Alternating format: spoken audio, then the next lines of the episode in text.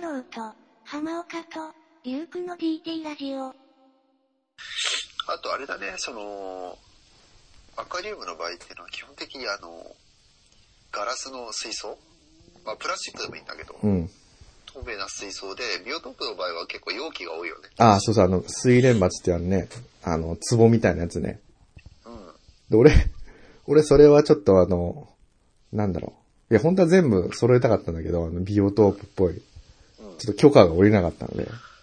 そうなのそうなんで許可もいるのかっていうのちょっとあ る疑問なんだけどさ。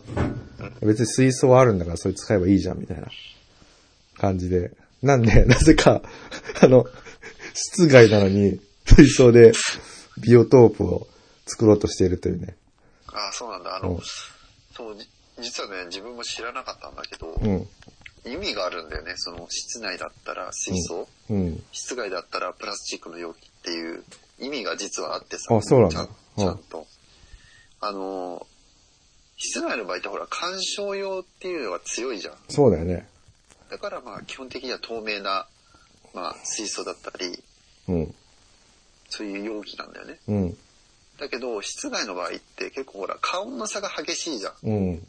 だから、なんかあの、ガラスとかにしちゃうと、すうんそう、水槽内のその水温の変化が、こう、大きくなっちゃうんだよね。うん。だから、基本的にはビオトープの時にはプラスチックの容器使うのが、あの、メインらしい。そうだよね。なんかちょっとそこが心配なんだよね、今。 ガラスだからさ。だから中に生体とか入れると結構、外の場合はガラスだとね、こう、水温のブレが大きすぎて、うん。まあメダカとかだったら結構強いから全然大丈夫だけど、うん。結構、あの、弱い魚だとすぐ死んじゃうね。ああ、そうか、ね。それだけでうん。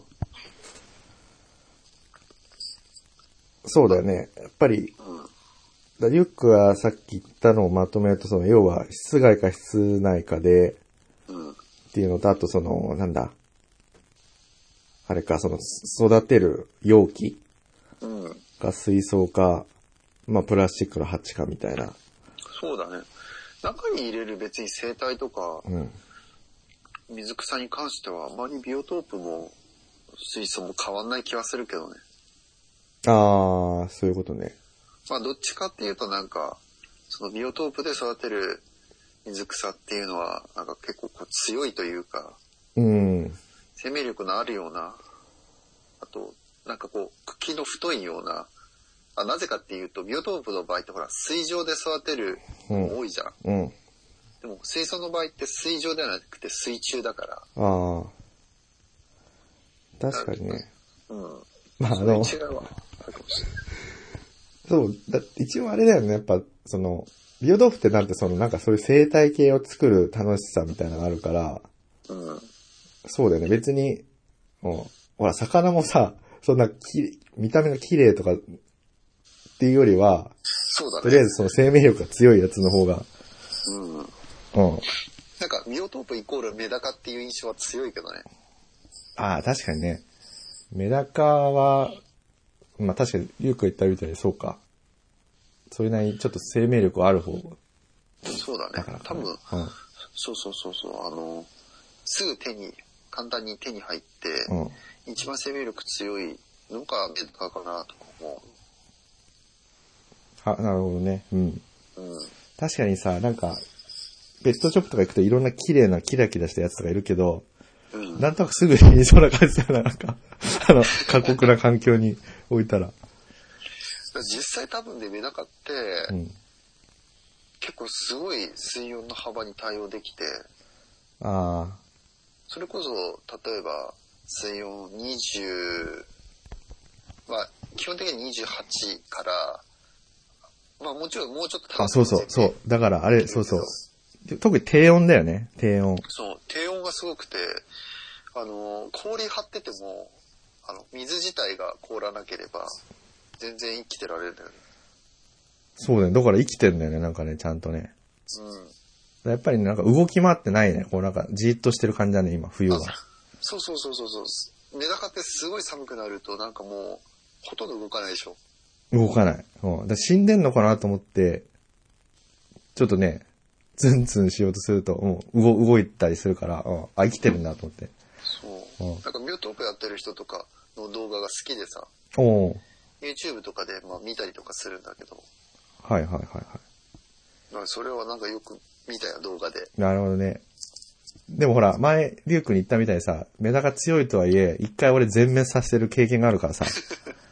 メダカ全滅させるって相当だよね。だから多分ね、唯一弱いのは多分あのほら、あれ。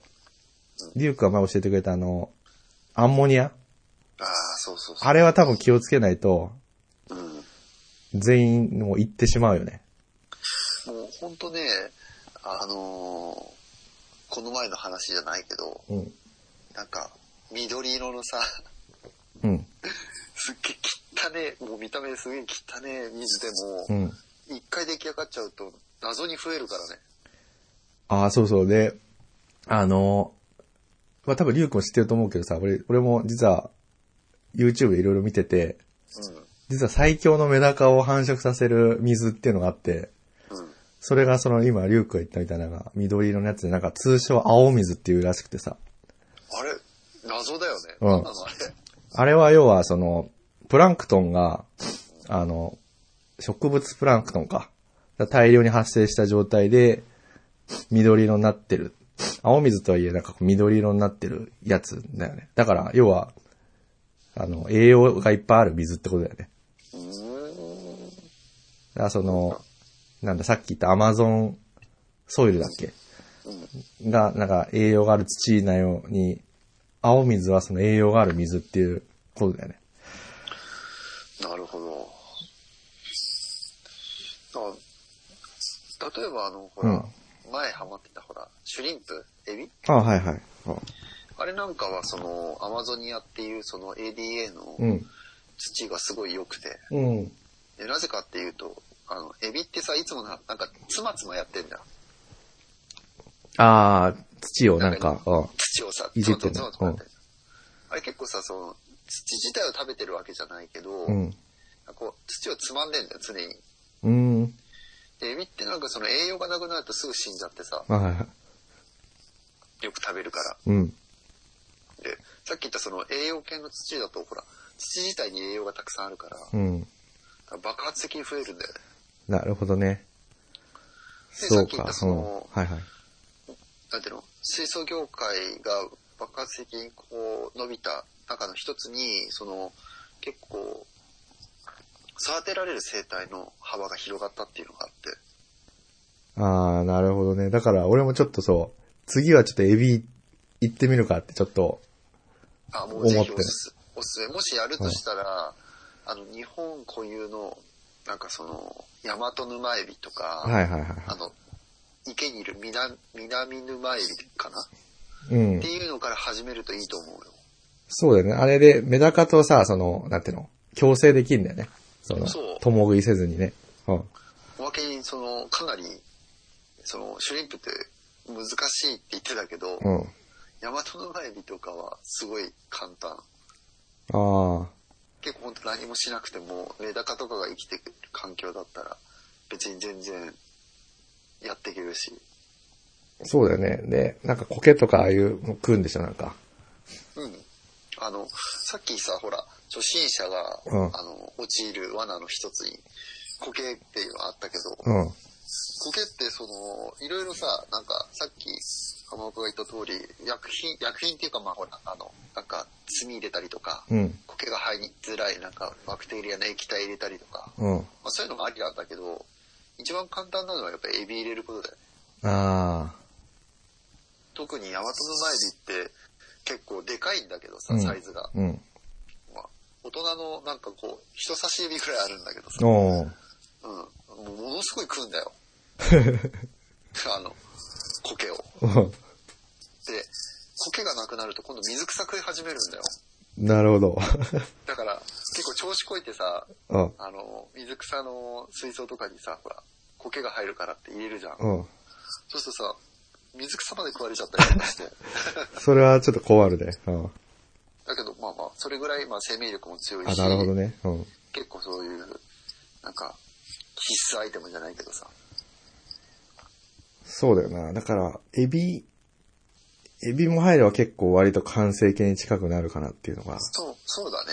ちょっと。もうななんかこう、さっき言った、タニシ、まあ、タニシ貝うんと、。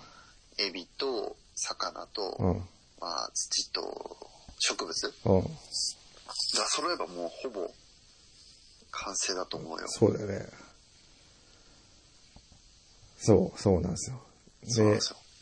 あれ、リュウクは何その、さっきアクアリウムうん。写真見せてくれたけど、そっちの方を極める、どうとはしてないんだ別に。いや、今はね、実はね、うんちょっとあの、 まあ、さそれ自然、自然に、自然を愛するとか一時だから、まあ、こういうのもなんなんだけど、うんあ。の、水槽を実は IT 化しようと思っててさ、おう。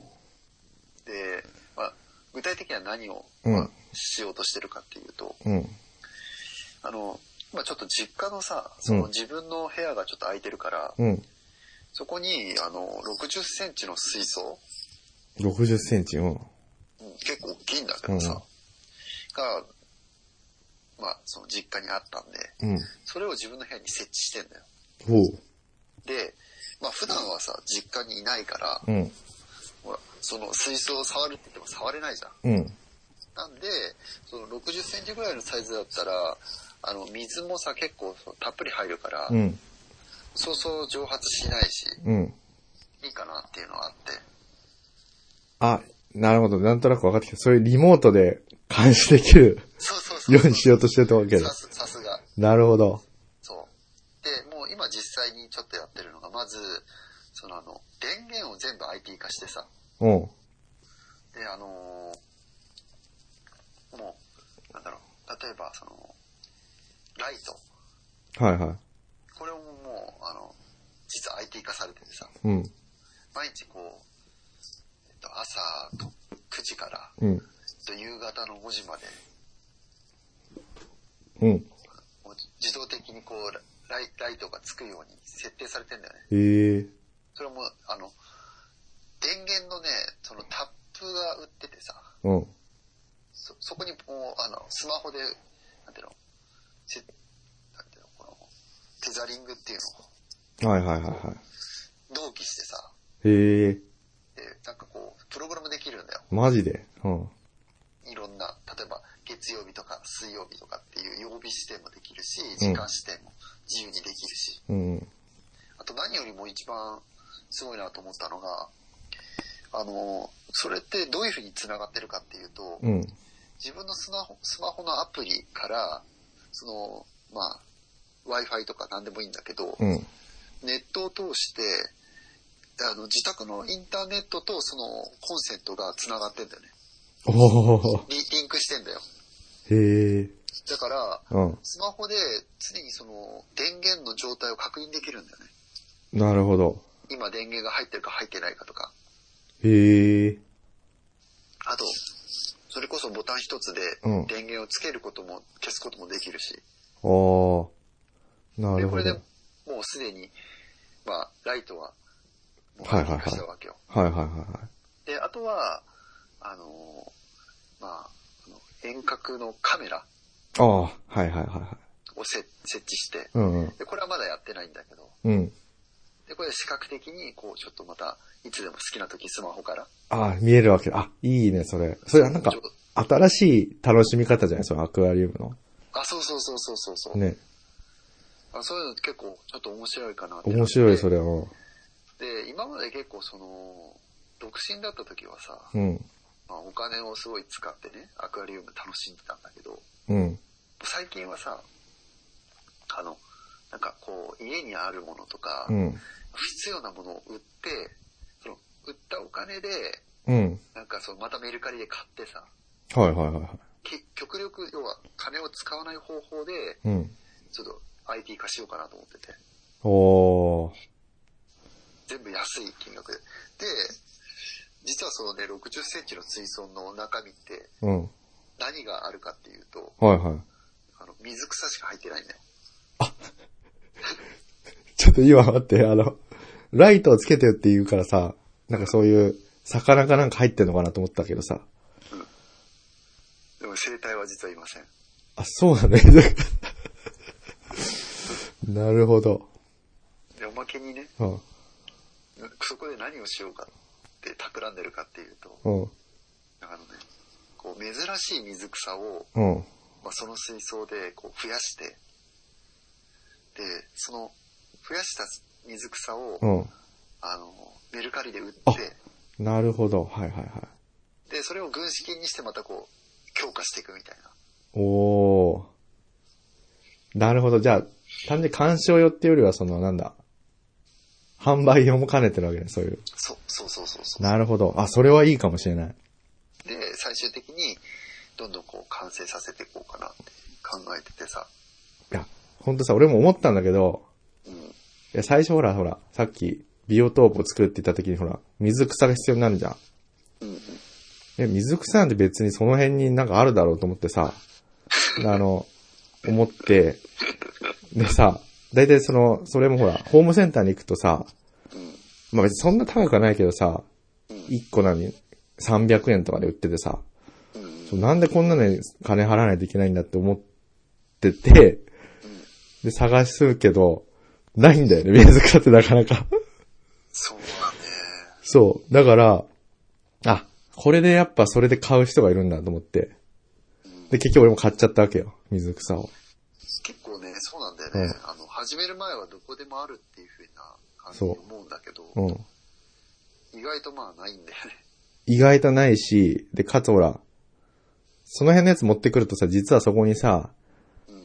なんかそういう、わ、なんかそういう、バクテリアとかさ、悪いさ、うん。あと、な、卵、あの、タニシの卵うん。まあなんていうのその、前リュウコ教えてくれたけどさ、まあタニシっていうかその、巻貝か。うん。で、あの、苔を食ってくれるいいやつでもあるけど、実際その、繁殖しすぎるとさ、見、見栄えが悪くなってさ、うん。あの、アクアリウム界ではちょっと、ちょっとあの、敬遠されてるみたいなね、そうそうそうそう。こともあって、なんか、そういうリスクがそのね、野生の水草にはあるから、うん、売ってるやつはね、その辺はちゃんと、なんていうの ある程度、消毒してくれてるっていうか。うん。そうなんだよね。結構その、最初気づかないんだけど、あの、タニシってさ、うん。結構、あ、まあなんか、掃除してくれるし、いいじゃんとか思ってさ、うん。入れるんだけど、意外とこいつが、あの、てなんだ、あ後々こう水素を悩ませるんだよね。そうだよね。タニシって結構すごい増殖するというかさ、うん。生命力が強くて、なんか初めの頃はいいんだけど、なんかどんどん増えてっちゃってさ、そうだよね。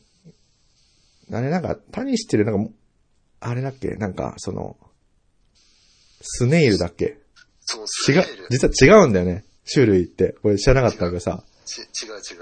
タニシとスネイル、同じやつかと思ったけど、タニシは割と、まだいい、いい側にいるんでしょあ、そうそうそうそう。タニシはうん結構まあまあ、そんなまあ、ね、言っても、増えるって言っても、うん。爆発的には増えないけど、うんスネイルはすごいからね。ああ。もう短期間にすごい増殖して、もうなんか水槽の中身がスネイルだらけになったりとかするからさ。はいはい。そう、俺も知らなかった、その、実は種類があったっていうのはね。うん。これはちょっと、あのー結構初心者が陥る罠というかさ。そうだよね。だから、あ、まあまあ、結局ちょっと、脱線しちゃったけど、結局ほら、水草って、ニーズはあるっていうことが言いたかったね、俺は。ある、あるよ。うん。そう。やろうと思ってる人って絶対その、俺と同じプロセスを辿ると思う、なんか。その辺にあるだろうと思ってたけど、なくて、買うっていう。そう。で、あれなんだよね。基本あの、多分、リュウクの言ったみたいに、その、珍しい水草っていうのって、ほんとその、なんていうかな。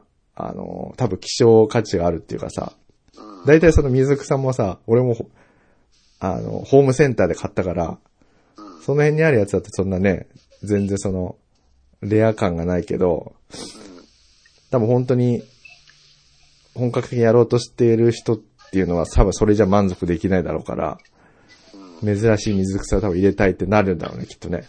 そうだね。うんうん。まあ、きっと、その、やっぱり結局、だんだん慣れてくると、うん。さらにこう、あの難易度の高い、こう、水草を育てようっていうふうにするからさ。ち、ちなみにさ、俺、もうリュウクだったら一発でわかると思うけど、俺の、あの、なんていうのかな。水槽に入ったやつは本当ホームセンター三兄弟みたいなやつでさ、アナカリスでしょ。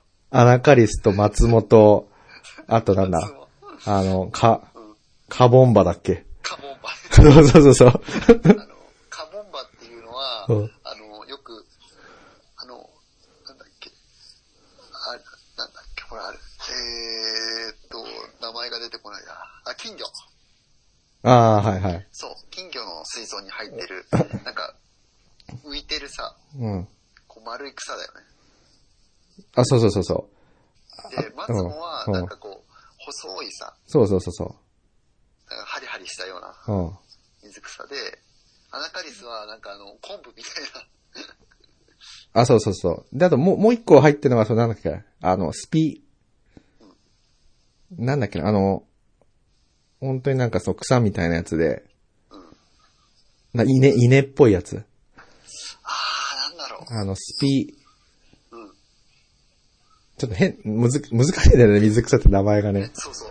あああの、普段発音しない、絶対発音しないような名前が多いよね。。そうそうそうそうカボンバとか。そうそう。まあまあ、ちょっと、いいですけど、まあ、本当ホームセンターで売ってるレベルだから、300円とかそういうレベルなんで、本当なんか、もうありふれたやつですよ。多分水、アクアリウム業界では。まあ、でも、間違いないよね。うん。うん。かなり生命力が強いから。そうそうそうそう。あと安いしね。そうだね。そう、ごめん、ちょっとあの、だはい脱線しちゃいましたけど、あ、そうなんだ。み水草を育ててるんだね。そうそうそう。まあ、その、要は、水槽だけじゃなくて、その水槽自体も、こう、循環させるっていうかさ、うん。つまり水槽で育てたものを販売することでまた水槽自体をうん。こうどんどんどんどんグレードアップしていはいはいはいはい。ってでこう、まあ、会社じゃないけどさうどんどんこう増築してってさ、ん。なるほど。まあ、増強できたらいいなと思っててちなみにね、その、魚入れないのその生態を入れちゃうと結構こう環境がかまた変わってきちゃうからああ。そこはちょっと難しいところだねなるほどね。じゃあもう、ほんと水草だけまあ入れるとしてもさっき言ったそのほらあの南沼エビとかああ。今実はさ、こんな偉いこと言っててなんだけど、かなり苔に悩まされてしまってさ、ああ、苔か。はいはいはいはい。だからまあちょっとどうしようかなってとこら辺は今考えてるところなんだけど、 なるほど。あ、苔を食べてくれるやつを。ああ、そうそうそう、いい入れようかどうかって。うん。あ、あれだ。さっきのやつ思い出した。このスクリューバリスネリアってや つだ。うん。なるほど。あの、ほんと、稲みたいな、普通の草っぽいやつね。うん。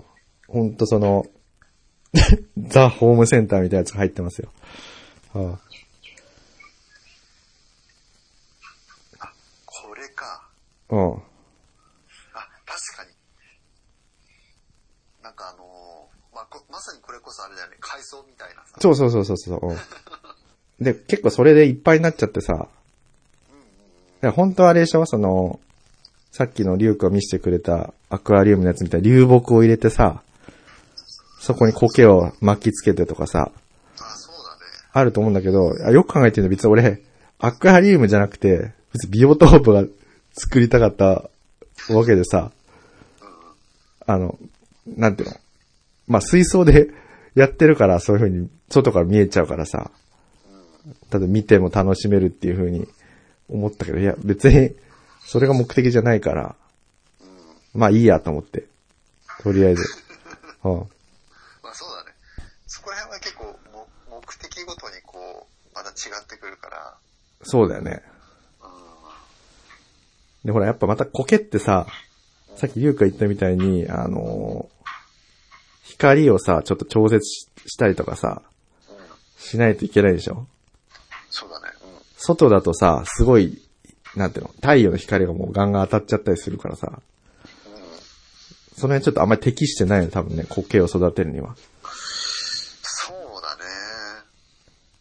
だってよく考えたら苔ってほら、山のさ、結構山登りとかでさ、結構木に囲まれた中とかでさ、川にさ、うん。うん。川のさ、水、水の岩とかについてたりするじゃん。だから正直あんまりそんな太陽がガンガン照ってるところに苔ってあんまりあるイメージないよね。まあ、そそうだね。うん苔自体は結構その、直射日光とかだと、うん。あの、逆にこう、育てづらいというか、うん。あの、ジメジメした暗いところで、あ、そうだよね。こう、うん、育てる感じ が、で、結構俺さ、ごめん、どんどん脱線しちゃってあれだけど、いいよ知ったのはさ、アクアリウムみたいな感じでさ、あの、コケリウムってのがあるんだね。あ、そうそう、あのねう、ちょっとそれも話ししようと思ったんだけど、うん。結構さらにね、マニアックな世界で、うんそ。のまた、アクアリウムとは別に、その、そう、苔の世界っていうのがあって、うん。結構一色単にされがちなんだけど、うん。結構そこ住み分けてんだよね。そのビオトープと、そのアクアリウムと、まあ、苔。はいはいはいはい。苔の世界はね、またこれはかなりマニアックだよ。わかる。で、結構それ、コケにハマってる女子とかいるでしょなんか、女子、こ、苔状コケ状 みたいな、そうそう。あ、そうなんだ。いや、なんかほら、なんかちっちゃいさ、瓶みたいに入れてさ、苔を。で、ちょっとなんかほら、マリモってあるじゃん。あれなんか丸いやつを作ったりしてさ、鑑賞用に置いとくみたいな。ので、ちょっとなんかそういう女子に人気だから、なんか俺もそう本屋に行ったらさ、結構さ、あの、その女の人が見る雑誌ゾーンみたいなのあるじゃん。あそこにあったんだよね、その苔、苔のなんか、苔リウム特集みたいな のが。あそんなのあるんだと思って。でも確かに、綺麗っちゃ綺麗なんだよね。あ、そうそうそう。あの、なんか、苔、あその、アク、アクアリストから言わせると、苔って、うん。もうあの、完全に何を指すかっていうと、あの、水槽の中に生えてる、あの、ほら、水槽の平易にさ、あ、そうそうそうそうそう。いまいましいやつ。うん。あ、そうだね。そう、あれを苔っていう意味に指すんだけど、うん。でも多分、今浜田が言ってる苔っていうのは、あの、土に生えるような、あ、そう、石、石とかにこび、張り付いてるやつ。それを言ってるんだよね、多分ね。そう、だからイメージあれだよ、本当なんか、宮崎アニメのさ、あれ、ラピュタとかでさ、なんかその、石になんかすごい植物がついてるみたいなのあるじゃん、ああいう。ね、あ、ああいうイメージだよね。そうだうね。ん。それを見て楽しいみたいな。あの、多分サボテンと同じような、あれだと思うんだよ。うん。うん。育てるときにね。あまりそんなに 大変じゃない。え、リュウクはコケリウムとか知らないいや、知ってるよ。あ、してる。あ、さすがやっぱ。あの、育てはしないけど、うん。はい見るの好きなんで、はいはいはい。結構あの、おしゃれなペットショップとか行くとさ、うん。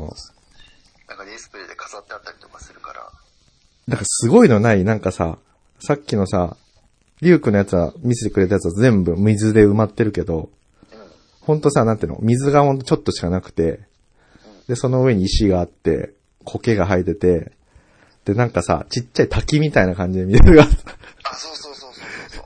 風景みたいに作る。そう、なんかほんと風景をちっちゃいさミニチュアで凝縮したみたいなさ、やつとかあって。それ、苔、こ、こ、苔テラ、け、 苔テラリウムって言うんだよね。あとはテラリウム、そうそう。これは確かにね、合体したんだよね。うん。テラリウム。これはほんと女子、女子受けするかなっていうところは、うん。あるな。究、究極だなって思ったのが、うんあの、盆栽とうん。苔とテラリウムを合体したやつ。マジで。うん。だからもうそのちっちゃい空間の中に、うんなんかもう、立派なさ、もみじとかが生えてんだよ。ほんと。そう。で、ちっちゃな滝があったりとかして、ああ、おすごいなって思うね。すごいね、それ。盆栽ね。あ、でも盆栽も確かに似たようなもんか。うん。ジャンルとしては近いよね。ああ。でも盆栽ってなんかほん、どうしてもやっぱね、イメージがもっとおじいちゃんみたいなさ。あれでしょカツオくんがさ、あこう、なんかボールをぶつけて割っちゃうみたいなさ。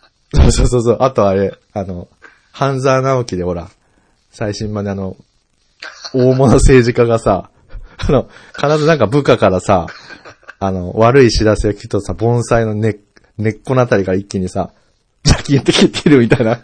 あそういの、うイメージ。そうそう。なんとかしろみたいな。うんそうそここら辺はでもいつか、う。うん。なんかやっていきたいなと思うね。